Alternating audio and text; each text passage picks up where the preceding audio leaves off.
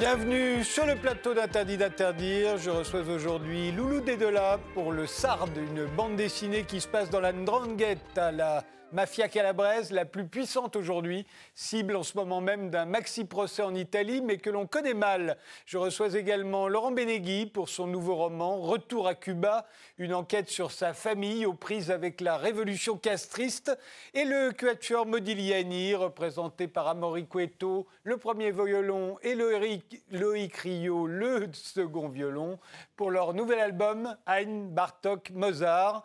Et l'on commence tout de suite par notre époque. Qu'est-ce qui caractérise ce début du 21e siècle? Alors voici vos réponses en images. On commence par la vôtre, euh, celle du Quatuor Modigliani. C'est une affiche, une affiche du théâtre Saint-Georges. C'est pour nous, euh, nous montrer à quel point ça nous manque, euh, le théâtre, ou en tout cas ça vous manque à vous? Oui, ça nous manque, le théâtre, comme la, comme, comme la scène. Et puis, j'ai entendu récemment euh, parler d'une possible réécriture des œuvres de Molière dans un français qui serait plus contemporain. Donc euh, j'étais assez dubitatif pour qu'il soit soi-disant plus accessible aux enfants. J'ai un, gamin qui a 8 ans qui l'a découvert au théâtre et, que je me suis surpris à redécouvrir en lisant euh, l'épisode de la galère, la scène avec cette fameuse galère où on allait y faire on ne sait quoi. Et, donc voilà, oui, puis la scène, les, plateaux, les, les tréteaux, quoi à mourir, il y en a ajouté c'est exactement ça. C'est évidemment, ça nous, manque beaucoup. Euh, bah, nous, en tant qu'artistes, de, de, pouvoir euh, rejoindre notre public, donner, donner ces concerts-là, mais aussi tout simplement aller voir des acteurs, aller voir des musées. Euh, donc, on, on, attend ça avec impatience. Ça va revenir à un moment. Et sinon, vous allez en Corée du Sud, à Taïwan, en Chine. Les salles de concert sont ouvertes. Hein, il y a des concerts tous les soirs. Il faut avoir envie de se confiner avec bracelet électronique dans une chambre d'hôtel sans aucun contact pendant 21 jours. Alors voilà, c'est c'est pas forcément la conception d'une liberté d'artiste euh, qu'on partage. oui, mais c'est parce qu'ils veulent pas qu'on leur apporte le virus. Euh, la photo maintenant de, de Laurent Benegui. Alors ça, c'est une couverture de disque que j'avais quand j'étais adolescent. C'est It's the Court of the Crimson King. Et, oui, ça date euh, 1970, je crois. Ouais. Euh, eh bien, moi, ça me, je trouve que cette image m'évoque euh, l'angoisse et la vocifération qui sont pour moi, euh, malheureusement, les, les, deux choses qui sont très présentes aujourd'hui. L'angoisse, évidemment, à cause de la crise sanitaire, de la montée des inégalités sociales, du, du, bafouement des droits des femmes, des violences.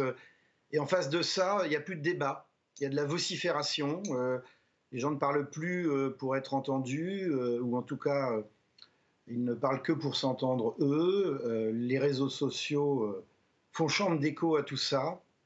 Et donc on est dans la vocifération, on a très peu de chances de faire progresser les idées, je trouve. Et l'image maintenant de Loulou Dedola, j'ai cru reconnaître Kemal Atatürk. Oui, c'est lui. C'est un tableau de Bedri Baïkam, c'est ce peintre qui avait été euh, poignardé par euh, les islamistes en 2011. Et euh, ça renvoie un petit peu à ce qu'on vient d'entendre le commentaire précédent. On a eu un 21e siècle qui est, où on a vu s'affronter des idéologies terribles, le fascisme et le bolchevisme.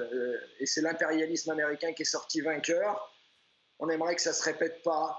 Voilà, on aimerait que l'esprit de la République, l'esprit du siècle des Lumières, l'esprit des présocratiques ressurgissent.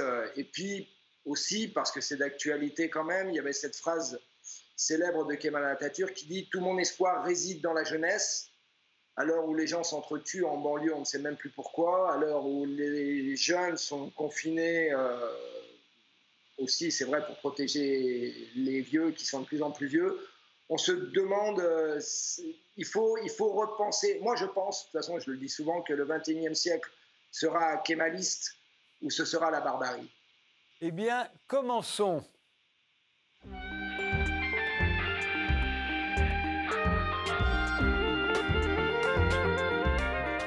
Et l'on commence avec vous, Loulou Dedola. Vous êtes musicien et scénariste de bande dessinée.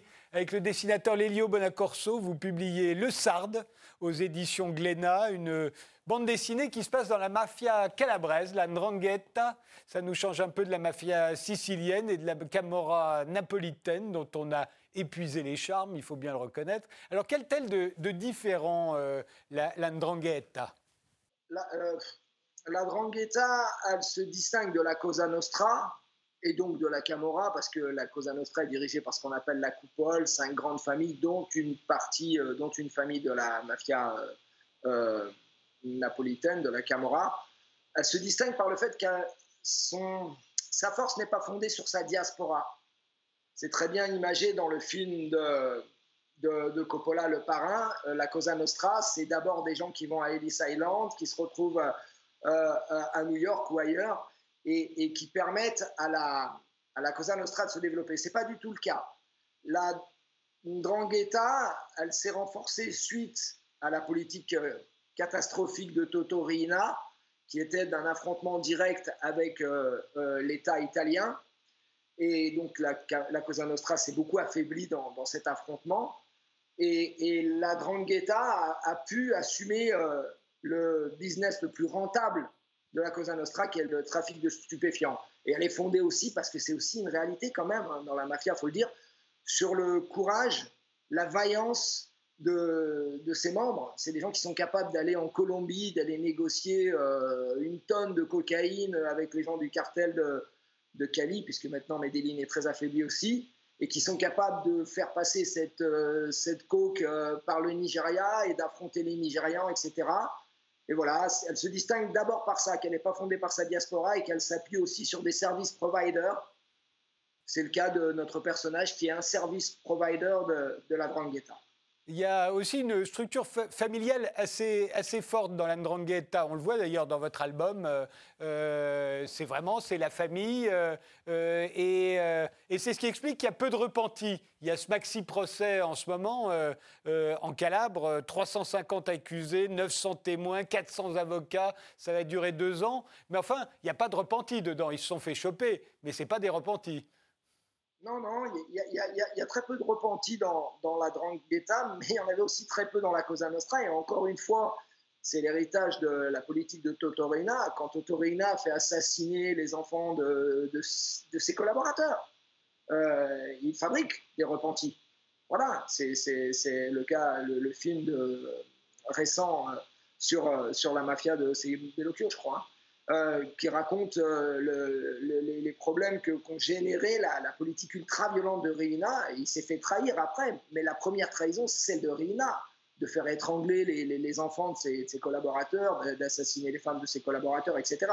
Voilà, donc on est dans une structure aussi euh, plus basée sur la famille, mais aussi sur le village. C'est vraiment des villages dans la Grande Guetta. Et c'est la, plus puissante des mafias italiennes aujourd'hui. Elle a des ramifications sur les cinq continents. Dans votre, dans votre album, on, la voit travailler en France comme en Chine. Hein. Oui, bien sûr. Euh, ils, ont cette, ils sont, euh, ils sont, euh, ils sont très courageux, les, les, les, Calabrais. Il faut quand même, voilà, c'est des conquérants aussi. C'est comme quand on parle des, des, de Gengis Khan.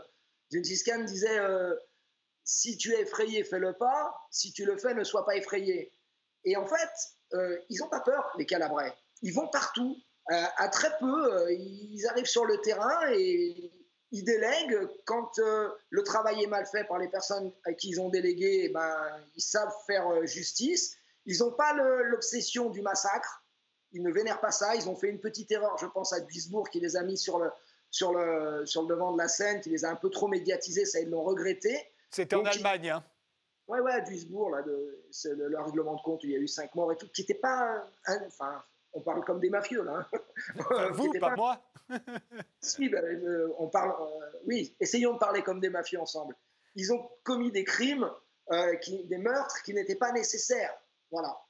Mais est-ce qu'elle est, qu'elle n'a pas été sous-estimée par, par euh, l'État italien, cette mafia, parce que je crois que c'est jusqu'en 2010, elle n'était même pas considérée comme une mafia euh, dans la loi italienne. Euh, le maxi-procès qui a lieu en ce moment, c'est parce que tout à coup, ils se sont rendus compte qu'il y avait une mafia calabraise. Et alors, est-ce qu'ils étaient dans le déni ou est-ce qu'elle était très, très discrète? Ça, ça, nous renvoie à ça me, mon, ma précédente bande dessinée avec les Lio Corso sur le, sur le 419 nigérian nous, dans la rue, on savait très bien que toutes les prostituées qui arrivaient euh, par centaines de milliers en Europe n'étaient pas des réfugiés libérianes ou des réfugiés sierra leonaises qui fuyaient la guerre, mais bien des Nigérianes qui arrivaient par le, 419, la mafia nigériane. La police et la justice a toujours un temps de retard, hein, mais c'est n'est pas un reproche que je leur fais, c'est comme ça. Voilà, donc là, en plus, encore une fois, euh, euh, la mafia a horreur du vide quand la Cosa Nostra est affaiblie, tout d'un coup, il y a un espace, et euh, eh ben, il s'en empare. Aujourd'hui, on estime son chiffre d'affaires à la Ndrangheta à 50 milliards euh, d'euros euh, par an, grande partie due au trafic de cocaïne. Et c'est d'ailleurs ce à quoi travaille votre héros. Hein. Et c'est un propriétaire de restaurants branchés, un producteur de musique et en même temps un gros trafiquant de cocaïne. Euh, on le voit, on va le voir dans la planche suivante. ça arrive par container hein, euh, en Europe et il y a souvent la, Ndrangheta derrière.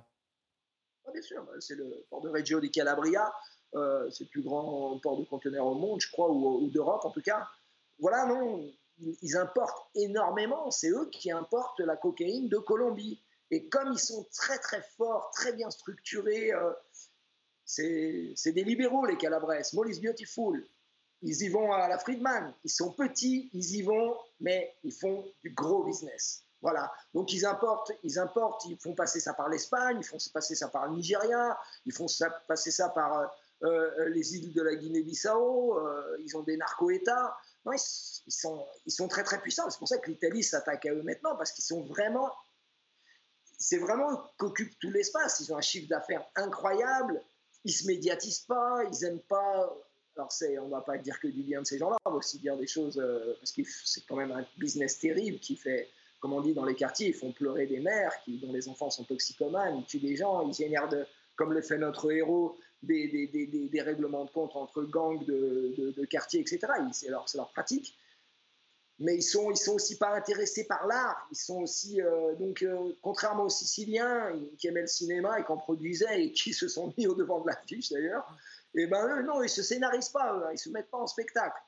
Mais euh, les temps ont quand même bien changé, euh, Loulou Dédola, vous parliez du parrain. Euh, dans le parrain, on se souvient pourquoi est-ce que Marlon Brando se retrouvait avec une guerre des gangs C'est parce qu'il avait refusé que sa famille trempe dans le trafic de drogue. Il disait que c'était pas bien le trafic de drogue. Et pendant très longtemps, les, bandits au cinéma, du moins ceux qu'on voulait rendre sympathiques, ne, ne, faisaient pas de trafic de drogue. Euh, depuis un certain nombre d'années, c'est complètement changé. Les héros des séries télé font du trafic de drogue, les héros de bande dessinée font du trafic de drogue. C'est devenu The Only Game in Town, le trafic de drogue. Euh, alors qu'est-ce qui a changé? Est-ce que c'est le trafic de drogue qui a changé? Ou est-ce que c'est parce qu'on prend tellement de drogue euh, en Europe qu'on a fini par trouver les trafiquants plus sympathiques que les policiers non, je, pense qu'ils ont été très très peu. Il y a eu quelques personnes très intelligentes qui étaient très bien installées dans la Cosa Nostra, qui ont pensé qu'ils n'avaient pas intérêt à développer le trafic de drogue parce que ça allait les couper de leurs appuis euh, dans le show business, même si le show business consomme énormément de drogue, et ça allait surtout les couper de leurs appuis politiques. Mais il est arrivé à un moment donné où les États n'avaient plus besoin euh, des mafieux. C'est-à-dire qu'aujourd'hui, vous avez le GIGN, si vous voulez faire arrêter quelqu'un, euh, voilà, à une époque, on avait besoin de ces gens-là pour, euh, pour, pour, exécuter les bases œuvres, donc il y avait une mitoyenneté entre le pouvoir et la mafia. Aujourd'hui, ça n'a plus rien à voir. Il n'en reste pas moins que tout cet argent généré, elle, redonne aussi un pouvoir sur les politiques à la drangheta. Voilà. Donc moi, je ne pense pas que la mafia ait changé du tout. Euh, il y a eu des familles, notamment une famille à New York euh, qui s'est opposée au trafic de drogue, elle a été balayée, parce que de toute façon, les commerces illégaux, enfin, je veux dire, la mafia n'a jamais été gentille. que, que ce soit du proxénétisme, de vendre des êtres humains, que ce soit du trafic d'organes, que ce soit du trafic de drogue, à un moment, s'il y a eu la prohibition, où c'était l'alcool, c'était pas méchant, c'était les speakeasy, machin, etc., il était une fois en Amérique. Mais ça, c'est quand même quelque chose de, temporaire et c'était pas. Voilà. Votre, héros, le Sard, se drogue lui-même à l'héroïne. Est-ce qu'un héroïnomane peut rester fiable et efficace dans un système mafieux comme celui de la Drangheta Par définition, un héroïnomane n'est pas fiable et on ne va pas dévoiler euh, la fin de l'histoire, mais euh, euh, tous les gens qui vivent dans ce milieu-là sont des gens qui ont des addictions. Vous pouvez quand même pas vivre comme ça. C'est ils consomment des produits, ils sont bien souvent alcooliques, ils sont bien souvent ultra violents, ils ont, tous des, névroses obsessionnelles, euh, ils se douchent 15 fois par jour, il y en a, hein. je, prends un exemple, j'en ai connu, ils se douchaient 15 euh, fois par jour. Voilà, et puis vous pouvez pas leur serrer la main aussi, ils ont toujours l'impression d'avoir la main sale. Donc aujourd'hui c'est à la mode, hein. mais vous ne pouviez pas leur serrer la main, ils ne touchaient rien.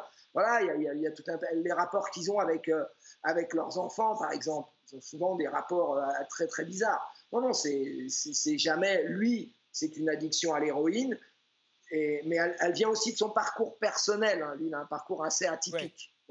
Et c'est d'ailleurs ce qui le rend euh, intéressant. Il va, faire alliance avec 14K, la plus puissante triade chinoise, en France en plus, pour truquer des matchs de foot. Et on se dit, attendez, euh, la 14K, l'Andrangheta, ils sont en France, ils sont comme chez eux? Ils voyagent aussi bien que le virus, hein. ils prennent l'avion. ils prennent des visas. Non, mais ça y est, il faut qu'on se dise bien que c'est. Je veux dire, voilà, ils viennent de Shanghai, les types, ils, vous imaginez, qu'est-ce qui peut arrêter des gens, qu'est-ce qui peut empêcher des gens qui génèrent 50 milliards de dollars de chiffre d'affaires de se déplacer à Shanghai? Soyons réalistes, rien. Qu'est-ce qui peut empêcher les gens du 14K, de, faire du business avec, euh, euh, la Drangheta, qui est la mafia la plus fiable aujourd'hui, la plus solide? Donc c'est eux qui dominent, quoi. C'est eux d'ailleurs qui, dominent toutes les autres mafias. Heureusement qu'il aime le football, euh, votre héros. Hein. C'est là où vous le rendez sympathique, au fond. Hein. il va se prendre d'ailleurs de passion pour un, gamin surdoué. Euh, on va pas dévoiler euh, tout, mais, euh, au fond, le football, ça tombe bien. Parce que s'il n'y avait pas le football, c'est juste une ordure. Bah, moi, je pense pas. Parce que ça rejoint un petit peu, justement, c'est là où j'espère que le livre est intéressant. Ça nous renvoie à ce qu'on entend tous les jours quand on, quand on attrape des gamins qui ont tué d'autres gamins, quand on attrape des terroristes et on nous dit des monstres, etc. Moi, je crois pas aux monstres. Je crois à une société qui génère euh, des comportements. Je ne dédouane pas les responsabilités de chaque individu et il faut combattre la criminalité, il faut combattre le terrorisme. Attention, il hein. faut bien comprendre ce que je veux dire. Mais je ne crois pas que ce soit un monstre. Son parcours personnel l'amène dans, dans, cette situation-là, dans cette position. Vous, euh, c'est difficile d'en parler en détail sans dévoiler l'intrigue, mais euh, il est, au, mauvais endroit au mauvais moment. Et en même temps, ça rejoint ce que disait Albert Camus. Tout ce que je sais de plus sûr sur la moralité des hommes, je l'ai appris sur un terrain de football.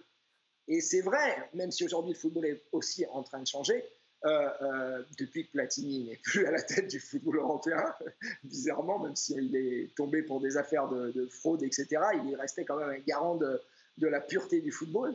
Et c'est vrai que lui, il est un peu comme Albert Camus, il va chercher dans le football quelque chose mais ça renvoie aussi à son passé, à ce qui a généré son parcours. À la fin, il va quand même se mettre tout le monde à dos, l'Andrangheta, euh, les 14K, l'Interpol. Et est-ce qu'on peut encore disparaître à notre époque? Euh, C'est la question que je, je, me suis posée en me disant, on, on dit tellement qu'on ne peut plus disparaître, a fortiori quand on est recherché par des gens pareils. Euh, puisqu'il est sarde, notre sarde et puisque je le suis aussi, et puisque euh, vous connaissez bien euh, Colonna, il a quand même réussi à se cacher pendant un moment, hein, et il a été cherché par tout le monde. Donc voilà, on peut se cacher. Attention, hein. on peut se cacher si on accepte de vivre sans Internet, dans une bergerie, dans une grotte entre Cagliari et Sassari. voilà, Là, on peut. Ça, il n'y a pas de problème. Ils vont pas vous trouver. Ils sont pas magiciens. Ils sont pas magiciens. Sinon, ils attraperaient tous ceux qui les gênent. voilà, les policiers, les, grands États, ils sont aussi en difficulté des fois quand les gens, quand vous êtes milliardaire et que vous voulez conserver votre argent et que vous avez une attache, des enfants, une famille, etc., là on vous retrouve. Mais quand vous abandonnez tout et que vous allez vous cacher dans une grotte en Sardaigne, on ne vous retrouve pas. Ou en Afghanistan. C'est difficile. Oui, c'est pas évident, effectivement. Ça s'intitule Le Sarde et ça vient de paraître euh, aux éditions Glénat.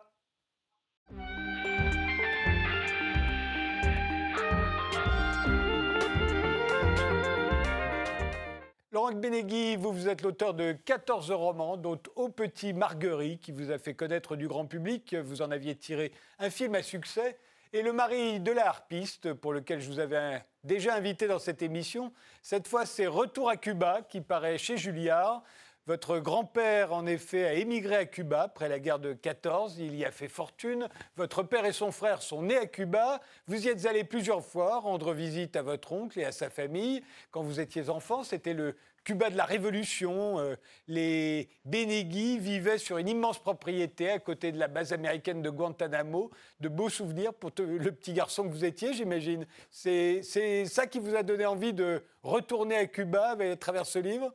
Euh, c'est plutôt euh, de ne pas m'y être intéressé plus. C'est-à-dire que je suis allé là-bas effectivement eh ben, dans les années 68, 70, en gros dix ans après la Révolution. J'ai appris à cette occasion que j'avais un, un passé cubain, que mon grand-père était enterré à Guantanamo, que mon père était né là-bas. Je n'avais jamais vraiment pris conscience de ça. Euh, et j'allais là-bas parce que ma famille était retenue à Cuba. Mais je ne m'interrogeais pas plus que ça. J'étais gamin, euh, je faisais du cheval dans la jungle. Oui, j'avais des très beaux souvenirs. Et c'est finalement euh, récemment que je me suis dit, tiens, en tant que romancier, j'ai quand même une sacrée histoire sous la main. Pourquoi je m'en suis jamais préoccupé? Pourquoi j'ai jamais écrit là-dessus? Alors, c'est vrai qu'officiellement, euh, votre oncle euh, et sa famille euh, vous disent qu'ils sont retenus à Cuba, puisqu'on leur aurait confisqué leur passeport.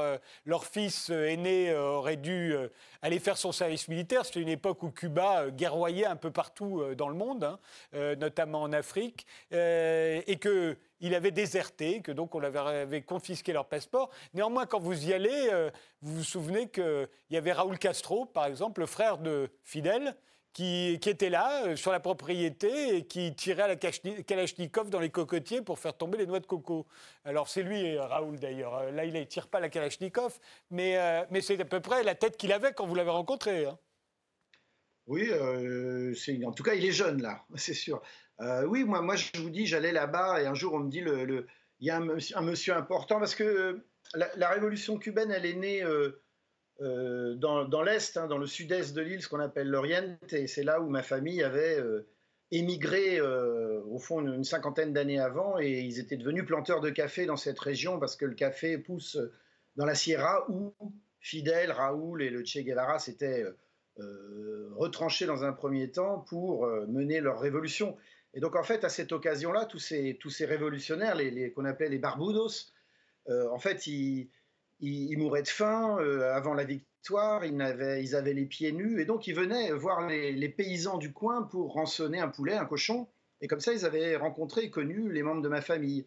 Et donc, moi, quand j'y suis allé, entre-temps, Raoul était devenu ministre des armées euh, de la Révolution, Fidel avait pris le pouvoir, et il continuait à visiter mon oncle, et on Raoul, euh, pour m'amuser, moi, le petit français, euh, tirait la Kalachnikov dans les arbres, euh, faisait tomber les noix de coco. Il me trouvait très sympathique. mais encore une fois, je ne mesurais pas vraiment qui était cet homme et ce que ça voulait dire. j'ai enfoui tout ça probablement parce que ça a entraîné beaucoup de, confusion dans ma famille et de déchirement. Donc j'ai mis tout ça sous le mouchoir pendant très longtemps. Euh, avant de me rendre compte qu'il fallait sérieusement que je comprenne ce qui s'était passé et euh, ce que voulait dire le fait qu'ils étaient retenus à Cuba. C'est-à-dire qu'en fait, euh, une des premières décisions prises par, Castro et son gouvernement, c'est la nationalisation des terres. Et donc un jour, les militaires sont arrivés chez, chez mon oncle, chez mes oncles, et leur ont dit, bah voilà, cette terre que vous cultivez depuis 60 ans, ces dizaines d'hectares de café, ce n'est plus à vous, vous allez les partager euh, avec vos ouvriers. Et donc c'est comme ça que du jour au lendemain, ils se sont retrouvés euh, ouvriers sur leur propre plantation, puis ne pouvant plus même quitter l'île, privés de passeport. ma grand-mère, à l'époque, a alerté tous les ministres des Affaires étrangères de, tous les gouvernements, de, de, de, Gaulle, Pompidou, Giscard, pour qu'ils soient enfin relâchés un jour. Voilà vous êtes quand même, euh, dans votre génération, vous n'êtes pas nombreux, enfin dans notre génération, vous n'êtes pas, on est, ils ne sont pas nombreux ceux qui ont été à Cuba euh, à la grande époque, hein, celle euh, de la révolution romantique, avant qu'on on nous montre Cuba sous un autre jour, mais à l'époque, c'était un peu le rendez-vous de la jet set internationale, Cuba, dans les années 60. On fait une pause, Laurent Bénégui, on se retrouve juste après.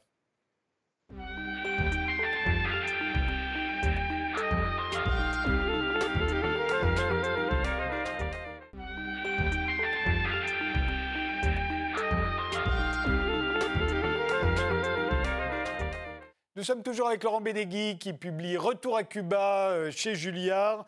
Euh, c'est vrai que c'est un, livre à la fois qui tient de l'enquête euh, sur le passé familial et puis surtout un livre sur Cuba. mais restons un instant sur, sur l'enquête familiale. En 1977, votre famille cubaine, le frère de votre père, sa femme et ses deux enfants, ont pu enfin sortir de Cuba, sont arrivés en France sans un sou. Vous les avez euh, hébergés euh, euh, chez vous. À l'époque, vous habitiez, bah, c'était le, le, temps du Au Petit Marguerite, célèbre restaurant, dont vous avez raconté l'histoire dans un roman et dans un film. et puis, votre père et son frère se sont fâchés et ils ne se sont plus jamais adressé la parole. C'est aussi ça qui fait que vous avez envie de revenir sur le passé, de comprendre pourquoi ils se sont fâchés à l'époque, qu'est-ce qui s'est passé exactement. Euh, et je me demande toujours pourquoi revient-on sur le passé familial. Euh, est-ce que vous seriez revenu sur ce passé familial s'il n'y avait pas eu Cuba, s'il n'y avait pas eu la fortune des Bédégui Au fond, est-ce que ce qui vous attire pas là-dedans, c'est l'exotisme et l'argent? Alors, sûrement pas l'argent. Euh, je pense que je suis revenu là-dedans euh, peut-être pour transmettre euh, la vérité à mes filles. je me suis dit que j'avais vécu longtemps et dans l'ignorance volontaire de ce qui s'était vraiment passé et dans un refoulement et qu'il était temps pour moi d'essayer de, comprendre pourquoi mon père et son frère, ils ont été séparés toute leur vie par un océan et puis lorsque mon oncle est revenu à Paris, effectivement hébergé chez nous, en quelques mois, ils se sont déchirés, disputés, et comprendre pourquoi euh, et qui avait raison au fond. Euh, quand nos parents se disputent, euh, on a tendance à, leur donner raison, à pas écouter l'autre partie. Je parlais tout à l'heure de la, la, vocifération et de la difficulté de, de débattre. Ben, c'est exactement ça. Je me suis dit, mais mon père et son frère, au fond, ils n'ont jamais débattu. Ils se sont très vite insultés puis tués. Donc j'ai eu envie de savoir s'il y avait, parce qu'il y a ce que j'appelle dans le roman l'hypothèse du magot. Euh, puisqu'on a eu une propriété, puisqu'on a été riche, euh, avant que Fidel Castro ne nationalise tout, il s'est passé quelques dizaines d'années. Vous savez que les Cubains, euh, il y en a beaucoup qui ont émigré en, Floride. Il y a quelques comptes en banque à Miami qui ont été alimentés des années par les Cubains.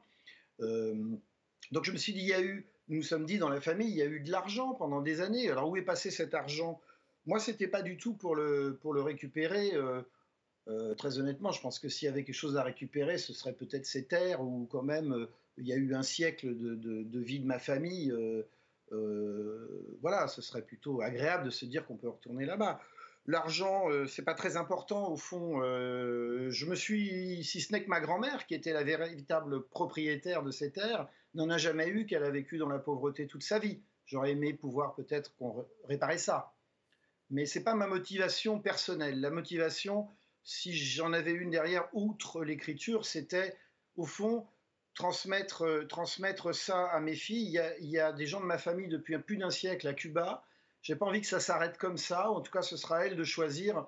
Je parle du destin des anguilles, hein, puisque au fond, ma famille s'est toujours euh, euh, baladée entre le sud-ouest de la France et Cuba. Et les anguilles, vous savez, sont ces poissons qui, qui pondent dans la mer des Sargasses. Les alevins remontent, remontent dans les rivières des Pyrénées, puis après ils refont le chemin inverse. Je me suis dit, tiens, on a un destin d'anguille.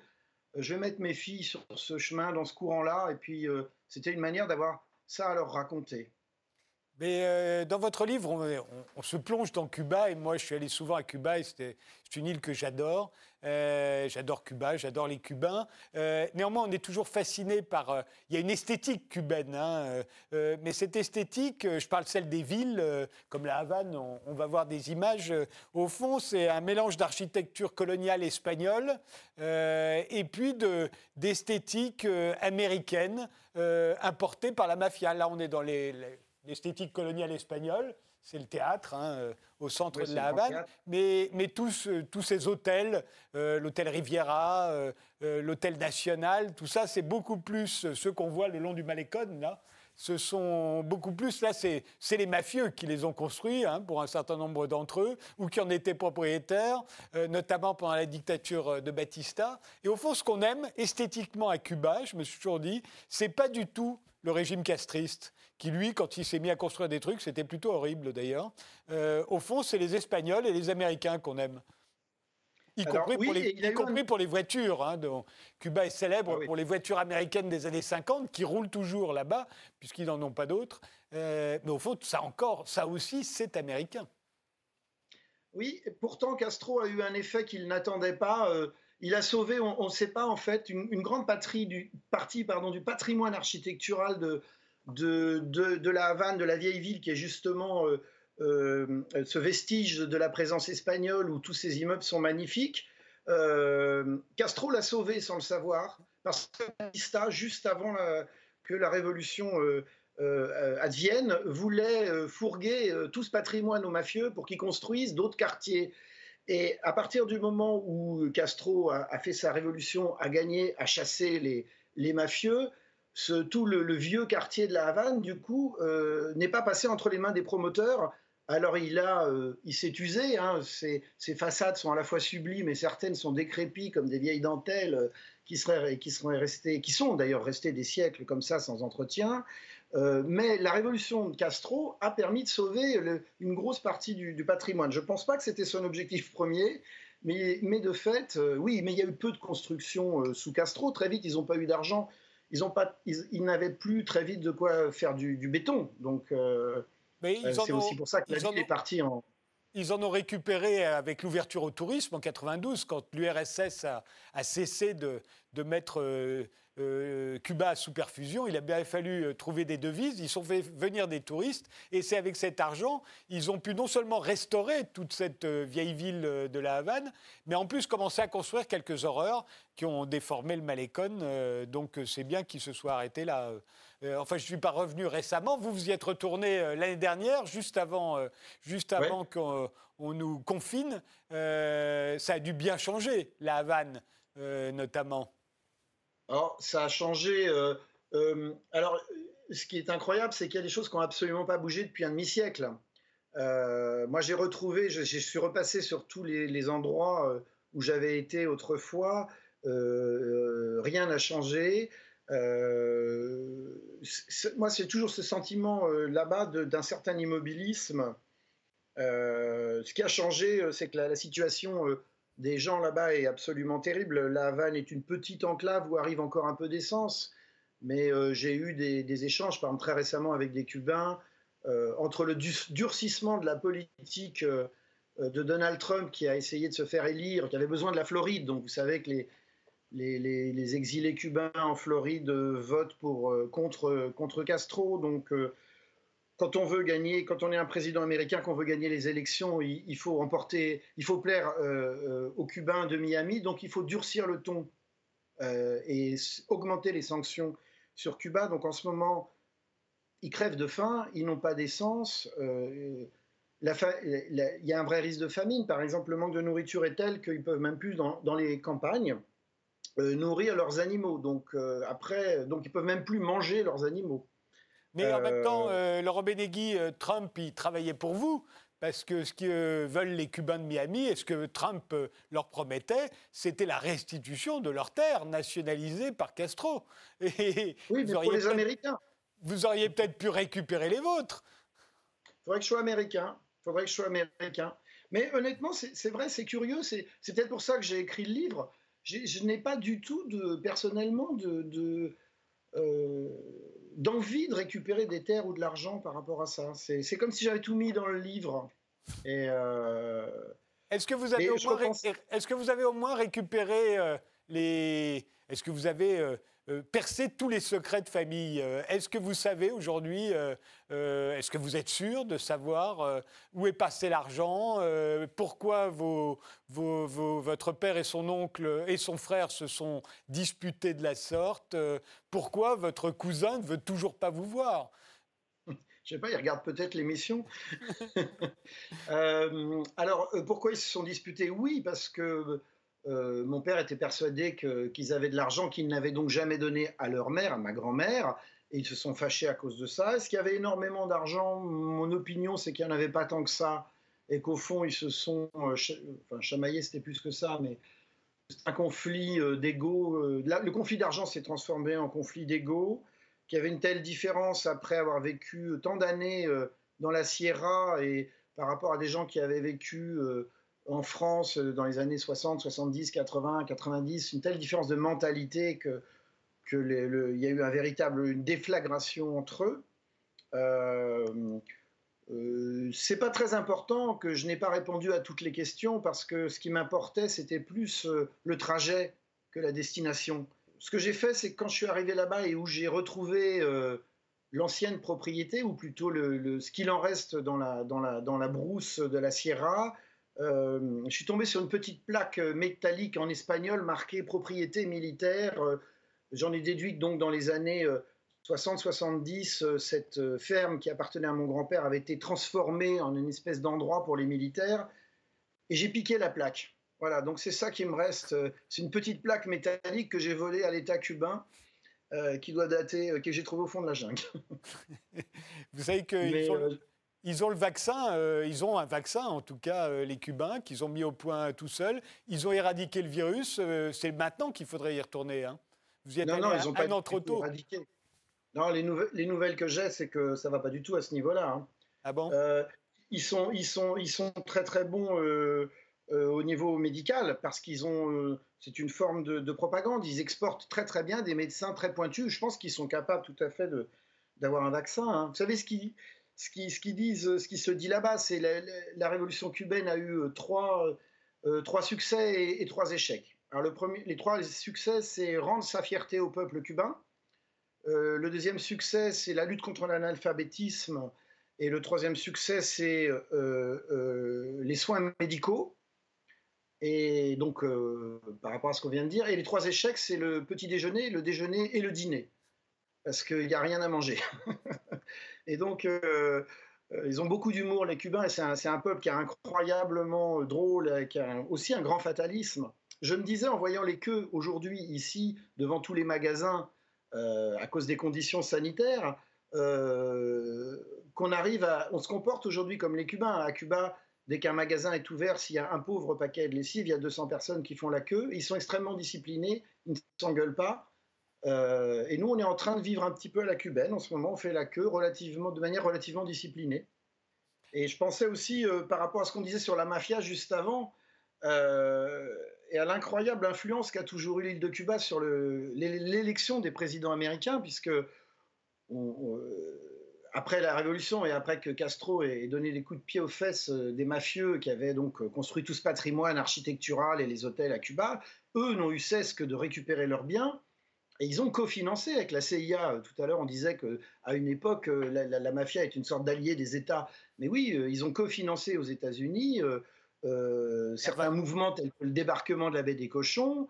Et, il se dit, il se fait plus que se murmurer que comme ils ont trouvé que Kennedy n'avait pas été suffisamment efficace dans son soutien et pour la réussite du débarquement de la baie des cochons qui aurait dû mettre fin au régime de Castro, c'est une des raisons pour lesquelles il a été supprimé. C'est ce qu'on dit effectivement. Euh, Retour à Cuba, le nouveau livre de Laurent Bénégui vient de paraître chez Julliard.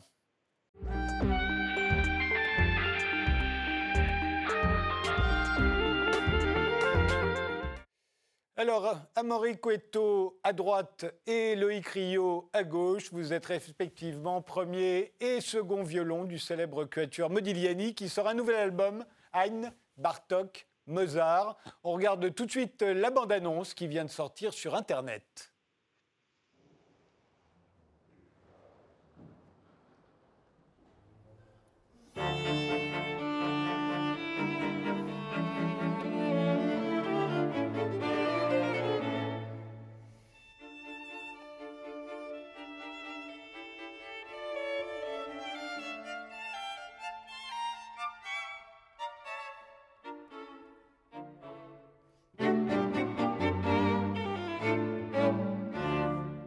L'idée originale effectivement de ce disque, c'était de réunir trois compositeurs emblématiques qui sont Mozart, Haydn, Bartok, mais aussi trois chefs-d'œuvre pour chacun d'entre eux, qui correspondent à une période de leur vie euh, particulière. Euh, pour Haydn, c'est un moment où il quitte, où il s'affranchit euh, du comte d'Esterhazy, il gagne une liberté, il retrouve cette passion et ce coup de crayon vraiment unique. Pour Mozart, c'est une époque où il se replonge dans tout un tas de manuscrits, il redécouvre, euh, en fait il découvre même euh, l'art baroque, et notamment Jean-Sébastien Bach, il fait beaucoup d'arrangements, on entend ça euh, de façon absolument inouïe dans ces dissonances si connues.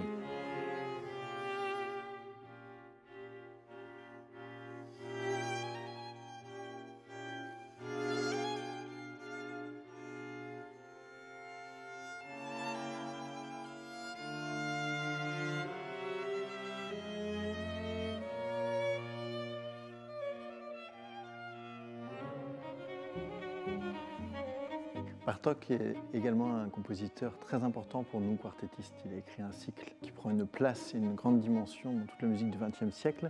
Il revient au quatuor après deux ans d'absence à l'écriture et c'est le quatuor qui va lui donner un moyen d'expression euh, où il utilise beaucoup euh, de thèmes folkloriques avec également un langage euh, classique maintenant. Il a mis quelques années avant de se remettre à la composition et pour nous c'est aussi touchant qu'il qu'il s'y soit remis euh, avec l'écriture de Quatuor, le troisième, puis ensuite le quatrième.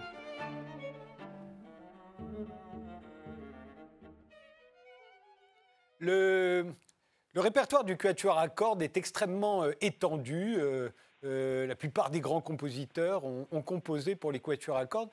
pourquoi? Comment l'expliquez-vous? Pourquoi un tel succès? Ça, c'est on se met d'accord qui va répondre.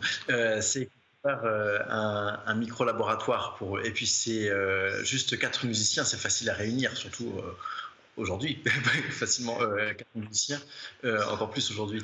un orchestre, ça coûtait beaucoup plus cher aux, programmateurs, aux organisateurs. donc, donc on a pu en composer par le passé de nombreux, et c'était également des œuvres qui étaient jouées à l'époque de Haydn par les amateurs qui euh, allaient faire une partie de quatuor. Donc ils attendaient euh, la sortie euh, des, six nouveaux opus hein, qui sortaient par catalogue, les derniers de, Mozart, de Haydn, de Hofstetter, d'autres, ainsi de suite. Et puis la salle de concert arrivant au 19e siècle, on a pu projeter un peu plus le son et, et les compositeurs avec ces moyens d'expression assez limités finalement parce qu'il n'y a que quatre instruments, 16 cordes, ont réussi la prouesse d'écrire des chefs-d'œuvre, donc comme les quintes de Haydn qui sont sur ce disque ou le quatuor des dissonances de Mozart. Et est-ce que ce sont euh, quatre voix différentes euh, euh, qui, jouent dans un quatuor à Moriquetto Votre partition est totalement différente de celle de Loïc ou de celle du violoncelliste ou de l'alto? Oui, bien sûr. Elles viennent toutes se compléter, comme disait Loïc. Ce qui est extraordinaire, c'est qu'avec ces quatre voix, il y a euh, tout, tout, un éventail de couleurs, tout un éventail de caractères qui sont possibles. Et, tout ça vient s'imbriquer de façon assez magique. Après, suivant la période, euh, voilà, quand on a le, le, Haydn, c'est vrai que le, premier violon a une, on va dire, une belle part du gâteau, euh, avec beaucoup de thèmes, et il est mis très en avant. Et, et après, c'est toute cette subtilité sur les trois voix qui sont euh, plus proches euh, les unes des autres et qui vont donner toutes ces couleurs. Après, plus tard, 19e, euh, quand on joue un quatuor de Brahms, c'est quelque chose de très équilibré, où chacun se partage les thèmes et, voyage d'une voix à l'autre. Et c'est Haydn hein, qui, qui c'est avec lui que ça commence le quatuor à cordes. On dit que c'est le père du quatuor à cordes. Vous êtes d'accord? On dit que c'est le père, c'est le premier à avoir composé des chefs-d'œuvre pour le genre des œuvres qui, sont, qui sont connues, jouées euh, quasiment tous les jours, et euh, encore aujourd'hui, et euh, qui va motiver aussi incroyablement Mozart. qui va lui dédier six quatuors, dont les, dont les dissonances. Il lui écrit Je, t'ai écrit ces quatuors, ils sont comme mes fils. Et, ce qui est, et finalement, les, pour les compositeurs, écrire pour quatuor à cordes, c'est également euh, un challenge de virtuosité d'écriture parce que il n'y a pas euh, tiens une harpe on parlait d'un livre avec euh, la harpe là une harpiste il n'y a pas de harpe un effet de, de corps un effet de flûte pour qui nous servirait d'artifice on est complètement sur un fil tout le temps et donc il faut créer son propre univers avec ses quatuors. Euh, chez Bartok, euh, donc un siècle après, plus d'un siècle après, là on a dans ce, avec ces mêmes instruments classiques, hein, qui, moi je joue un violon aujourd'hui de 1780, il arrive à retranscrire euh, toute une euh, forme de, musique populaire de, sa pays, de son pays d'origine, hein, la, Roumanie, euh, qui était un peu en Austro-Hongrie aussi, puis, des, musiques kabyles parfois, et, retranscrire ça dans un langage, entre guillemets, de musique occidentale. Euh, justement, on voyait, là, on voit Haydn, euh, euh, il a 41 ans quand il rencontre Mozart, qui n'en a que 17. c'est une star énorme hein, en Europe. Il est la coqueluche de toutes les cours européennes. Et puis, il voit débarquer ce, jeune garçon de, 17 ans. Et ce que j'aime beaucoup chez Haydn, c'est qu'en dépit de sa, son âge et de sa, de célébrité, il reconnaît le génie de Mozart.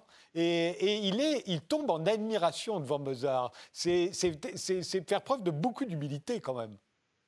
Oui, tout à fait. Mais après, on avait affaire à un météore hein, qui, arrivait comme ça et qui avait son, langage à lui et qui avait tout assimilé en, si peu de temps. Des de, de, techniques d'écriture les, plus modernes, les équilibres, les balances, euh, les, des plans sonores. Euh, C'était assez. Euh, euh, amusant pour nous de jouer euh, dans la période entre les deux confinements de nos salles de concert. on a eu la chance d'aller jouer à Esterhazy, euh, là où résidait Haydn, certainement dans, le palais, dans l'une des salles où ont dû être créés ces quatuors. Et c'est vrai qu'on sent qu'il y a, toujours eu ils ont toujours eu une amitié réciproque et ils se stimulaient les, uns les autres. Après, avec Beethoven, c'est légèrement différent parce que Haydn va vivre euh, assez longtemps. Et, euh, euh, quand Beethoven arrive, là, on sent qu'il y a plus de, rivalité. Et finalement, les derniers quatuors que composera Haydn, dix ans avant sa mort, correspondent à la même période où Beethoven compose les, ces six premiers. Et finalement, l'un abdiquera finalement pour laisser la place à l'autre. Vous, le quatuor Modigliani, vous faites partie des rares musiciens à ne pas faire de crossover. Euh, vous n'enregistrez pas de, morceaux pop euh, ou de, musique de film pour séduire le, grand public. pourquoi Vous trouvez ça vulgaire? Non, simplement, je pense qu'il faut bien le faire d'une part. Euh, c'est pas pas évident. Nous, on, on, a déjà beaucoup à faire. Aujourd'hui, on travaille sur une intégrale de, de quatuors de Schubert. Il y a 15 quatuors à apprendre qui sont extraordinaires. Et tout simplement, on peut pas, peut pas s'éparpiller. C'est comme, comme disait Loïc, ce qui est incroyable dans le quatuor, c'est que avec si peu de matériaux, comme il n'y a pas d'artifice, il y a une sincérité. Euh, je ne sais pas si on peut dire absolue, mais en tout cas, euh, qui est, il ça va vraiment toujours à l'essentiel. Et ce travail-là, pour nous, il est journalier, on en a même besoin à force, hein, c'est une petite drogue pour nous. Euh, et, voilà, on, on, est vraiment dévoué à cette tâche quelque part. Et ce que j'ai trouvé dans votre répertoire, qui est très large, maintenant vous avez sorti beaucoup d'albums, avec beaucoup de succès d'ailleurs, mais ce que vous avez fait de plus populaire, c'est l'adagio pour cordes de, Samuel Barber. Là, tout à coup, vous touchez à un tube de la musique classique, hein, parce qu'il y en a aussi des tubes de la musique classique. C'est le cas de l'adagio de Barber. On en écoute euh, un extrait, euh, et on se dit, mais au fond, ils pourraient jouer aussi, eux aussi, du Ennio Morricone. Mais on écoute Barber d'abord.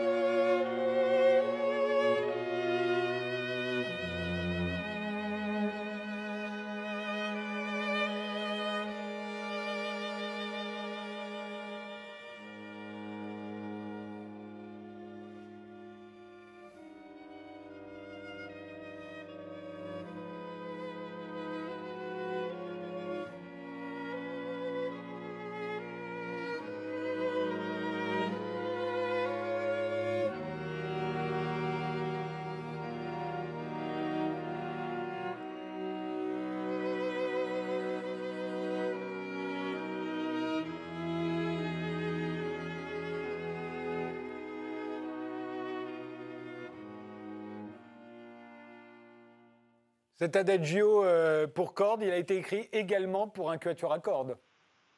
justement, voilà, on connaît plus la, version un peu pour orchestre de chambre qui, euh, qui, a été jouée pour les funérailles de président américain qui, qui, est très connu, qui est une, œuvre très populaire, mais son origine, c'est le mouvement lent d'un quatuor en trois mouvements de, de Samuel Barber.